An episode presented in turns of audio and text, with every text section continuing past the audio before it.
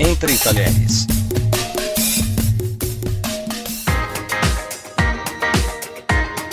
Olá, queridos e queridas. Eu sou a Kika e você está ouvindo Entre Talheres, um podcast sobre comida. E hoje a gente vai falar sobre geleia. A geleia que vai bem no pão, no biscoito, em panqueca, no manjar, acompanhando um bolinho mais neutro e às vezes até com alguns tipos de carne. A gente sabe que as boas geleias são caras, mas elas também são super fáceis de fazer em casa. E além disso, fazer geleia é um ótimo jeito de não deixar as frutas estragarem. Então vamos às dicas. A pectina é uma fibra solúvel que fica gelatinosa em contato com o açúcar e o ácido, ou seja, é ela que engrossa a geleia. Todas as frutas contêm pectina, mas algumas frutas são mais ricas nessa substância, enquanto outras são mais pobres. E é por isso que tem fruta que vira geleia, vira compota ou vira doce de cortar muito mais fácil do que outras. E as frutas mais maduras geralmente contêm mais pectina, por isso dão geleias melhores. E a pectina geralmente está localizada na casca. Então pensa numa goiabada cascão, que fica muito mais dura do que a goiabada que é feita só com a polpa da goiaba. As frutas mais ricas em pectina são maçã, ameixa, goiaba, marmelo, damasco, jabuticaba, laranja, e é por isso que elas viram geleia e doce tão fácil. E outras frutas, como amora, framboesa ou abacaxi, têm pouca pectina, então elas precisam de uma ajudinha para virar uma boa geleia. E quando for fazer geleia com essas frutas, a ajudinha que você pode usar é a maçã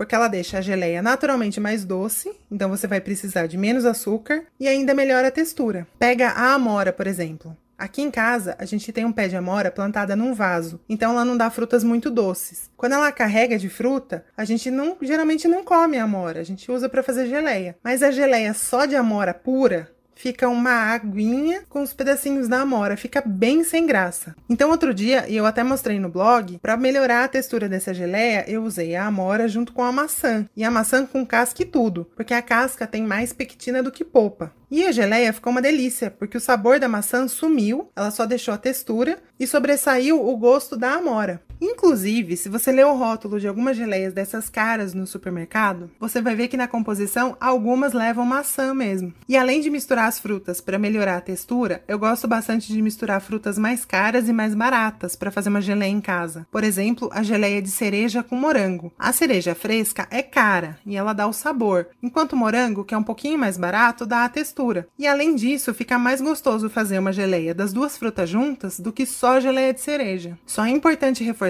que quando você vai cozinhar com a casca dos alimentos, elas precisam estar tá bem higienizadas primeiro. Outra coisa que estimula a pectina na geleia e que também serve para dar um brilho mais bonito é usar um pouquinho de suco de limão. A proporção vai depender da fruta que você está usando, mas para uma receita de meio quilo de fruta, uma colher de sopa de suco de limão é uma medida boa. A geleia de morango, por exemplo, fica bem melhor com limão, tanto em textura quanto em aparência. Se você não usa o limão, ela fica mais mole e mais opaca. E sobre o açúcar, a quantidade de açúcar na geleia vai depender do seu paladar. Eu, por exemplo, exemplo, gosto de geleia menos doce do que o que a gente encontra no mercado, então eu sempre uso menos açúcar. Na hora de fazer a geleia, coloca sempre açúcar de menos e quando a geleia já estiver começando a ficar apurada, você pode colocar mais açúcar se você achou que ela está muito azedinha. E ainda falando em açúcar, o açúcar cristal é o mais indicado para fazer geleia porque ele dissolve mais devagar. Mas se você só tiver o açúcar refinado em casa, não tem problema. De qualquer maneira, eu tenho um truque para você usar o açúcar na geleia. Antes de levar a geleia ao fogo, você pica ou amassa bem as frutas, cobre com açúcar e deixa descansando por uns 10 minutinhos. O açúcar vai soltar a água das frutas e elas vão cozinhar nessa água, nesse seu próprio suco.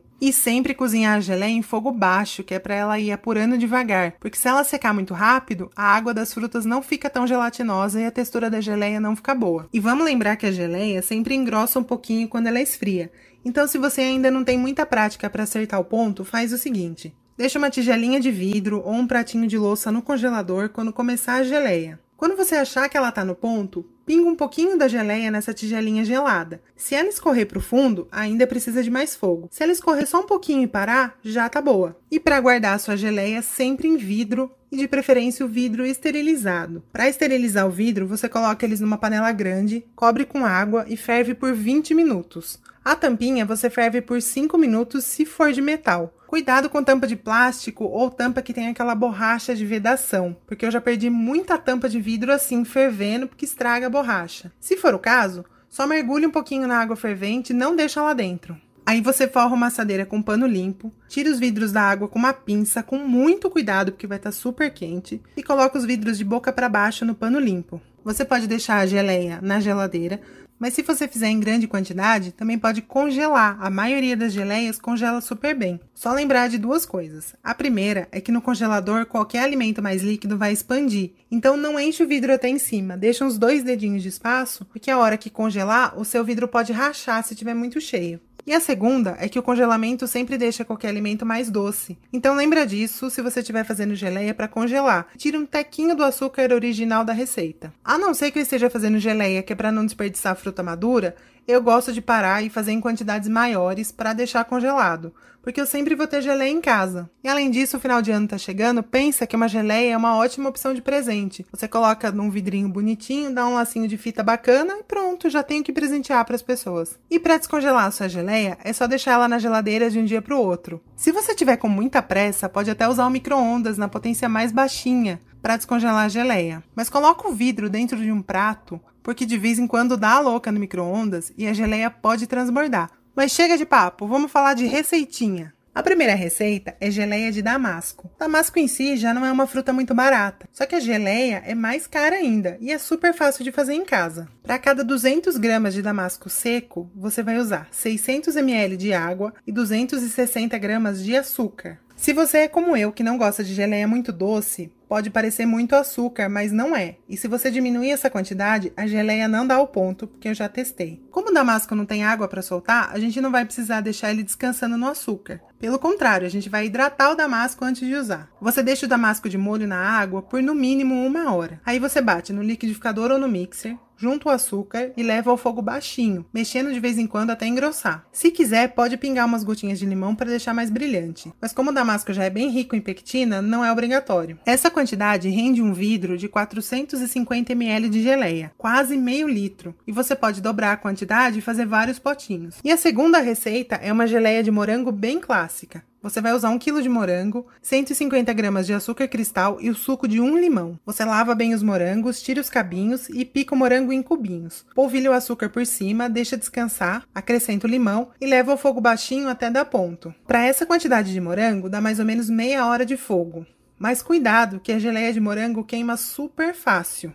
Então faça geleia quando você está cozinhando outra coisa no fogão ou tá ali na cozinha, que é para não correr o risco de sair da cozinha e fazer outra coisa e distrair. Eu sou rainha de queimar geleia de morango falando com os amigos no WhatsApp. É incrível. E é sempre a mesma pessoa, inclusive, pensando bem. Essas duas receitas e mais algumas receitas de geleia estão no cozinhadakika.com.br. Toda quarta-feira eu tô por aqui falando de comida e todo sábado o Felipe entrevista alguém bacana da gastronomia regional. Você pode falar com a gente nas redes sociais no Instagram e no Facebook, podcast Entre Talheres e no Twitter, arroba Entre Talheres. E você me encontra como Cozinha da Kika em todas as redes sociais. Um beijo para vocês e até o próximo episódio.